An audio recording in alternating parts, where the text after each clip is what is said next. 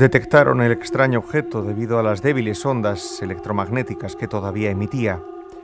Era evidente por su posición que debía llevar miles de años por el espacio. Inicialmente creyeron que se trataría de una nave, acaso con sus tripulantes fallecidos tiempo atrás, pero al descubrir lo que era en realidad no pudieron dejar de experimentar cierta decepción.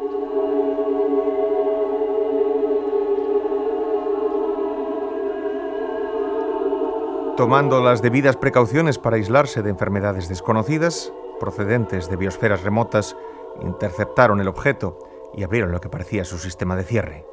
Lo que hallaron en su interior, aparte de revelar una tecnología sumamente primitiva, resultó un tanto decepcionante, con la excepción de un disco dorado de un metal que les era desconocido y cuyo extraordinario brillo les deslumbró inicialmente.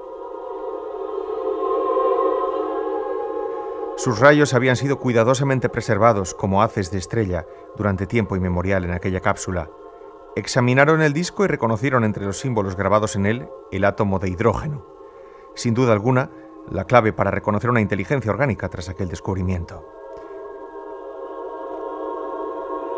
En una placa pudieron advertir dos figuras correspondientes a seres con atributos distintos, correspondientes acaso a la especie que estaba enviando aquel mensaje a quien fuese capaz de descifrarlo. Examinaron la tecnología en torno al disco y tras apreciar una serie de movimientos plasmados eh, también en el oro, lograron que el sistema funcionase. Brotó del material dorado una curiosa amalgama de sonoridades que les resultaron agresivas por lo desconocido al principio.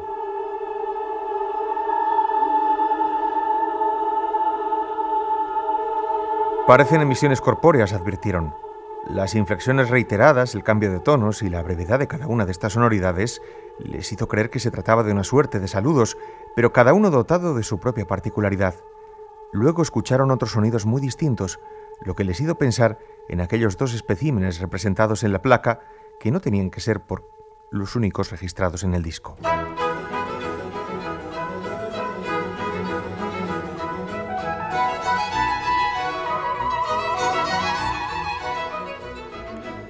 Sucedió algo extraño. Otros sonidos.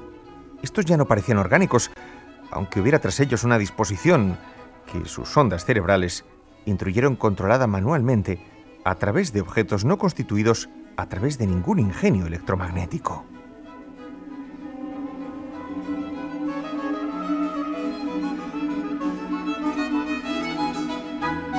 ¿Cómo habrían logrado articular semejantes timbres? Descartaron que fuese la voz de ningún ser vivo. Había en su naturaleza algo de mecánico, lo que se contradecía con sus inflexiones a la manera de una respiración. ¡Qué extraño! Desconcertaros, avanzaron sobre el resto del disco.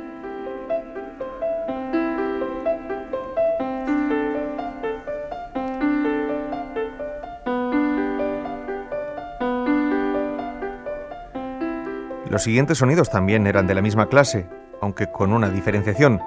Si al principio habían sonado varias voces, lo que hacía pensar en la presencia de distintos individuos emitiéndolas a través de rudimentarios objetos, pasaron a escuchar proyecciones sonoras individuales. Y al hacerlo les embargó un extraño sentimiento de soledad, angustia y duda, como nunca experimentasen a lo largo de sus viajes por las constelaciones. De hecho, contaban con sustancias capaces de rebajar esas sensaciones que les provocaban aquellos sonidos.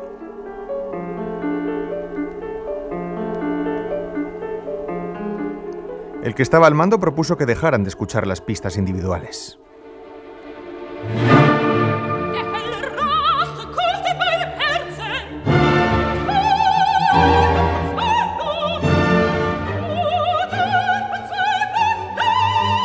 Pasaron otra pista en la que un sonido orgánico se combinó con emisiones artificiales de artefactos.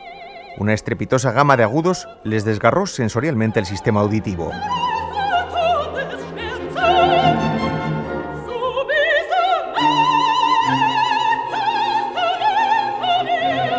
Varios miembros de la tripulación pidieron que quitasen ese sonido y pasasen a otro. Empezaban a ser conscientes de lo insano, acaso hasta pernicioso para la salud de lo que allí tenían, pero la curiosidad era más poderosa que todo eso.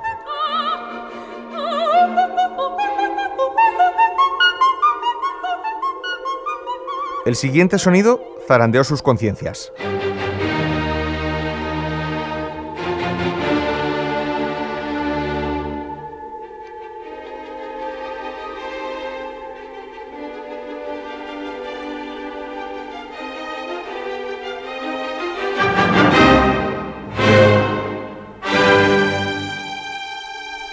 Debe ser algún tipo de castigo, se dijeron entre sí telepáticamente.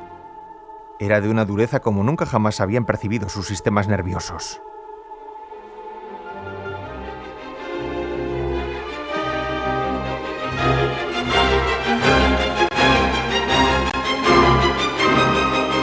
Comenzaron a experimentar náuseas, aunque luego de repente se acostumbraron a esa desazón.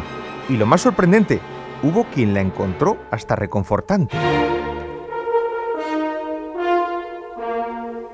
Parece, se aventuró a asegurar uno de ellos, como un gran interrogante. ¿Será una pregunta dirigida a nosotros? ¿Una pregunta que hable de la inmensidad del cosmos?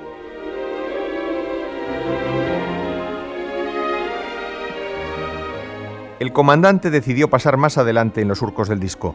Lo siguiente no fue menos intenso y doloroso.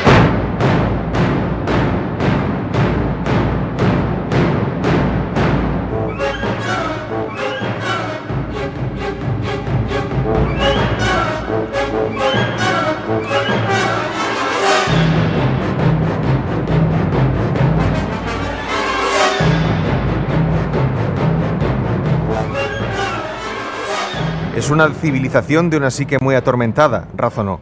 Han de ser terribles, además de primitivos. No creo que fuese una experiencia nada grata encontrarse con ellos.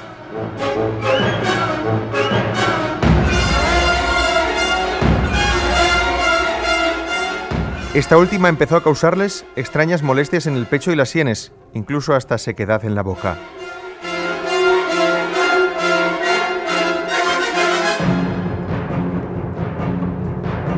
Sin embargo, no dejaron de advertir que la combinación de sonoridades alcanzaba en todos los casos una conciencia de homogeneidad.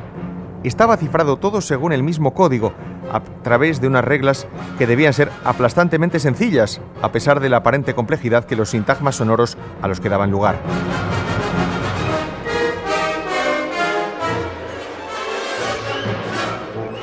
Pero, ¿para qué mandar esos mensajes? ¿Es que esperaban que fuesen encontrados por una civilización lejana que se expresase de aquella manera?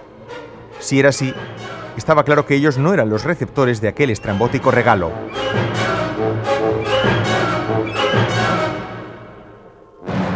¿Y si todo esto tuviera una función estética? planteó el más joven de ellos.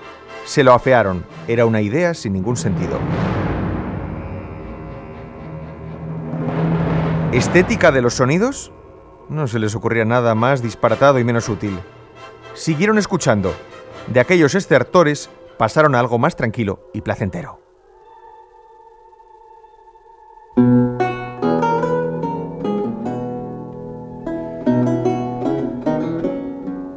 Demasiado placentero.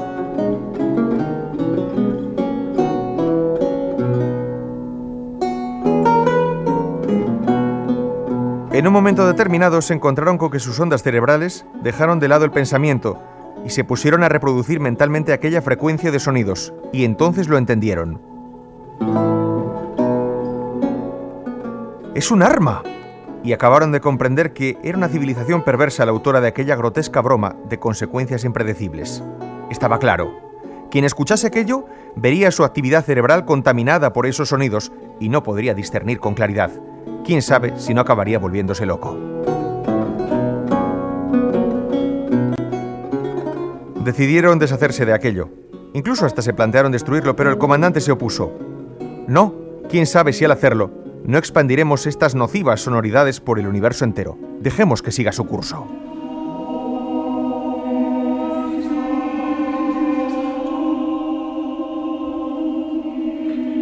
Y devolvieron el disco a su lugar, y dejaron todos los objetos dispuestos como los encontrasen. Y aquellos extraños caracteres que no pudieron descifrar en la placa externa del objeto se perdieron en la oscuridad. De haber comprendido aquel sistema de encriptado, hubiesen podido leer lo siguiente: Voyager 2.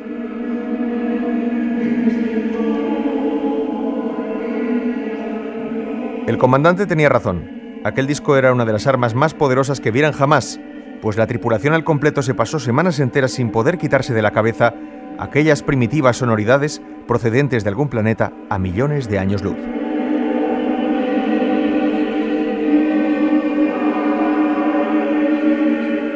Sinfonía de la Mañana.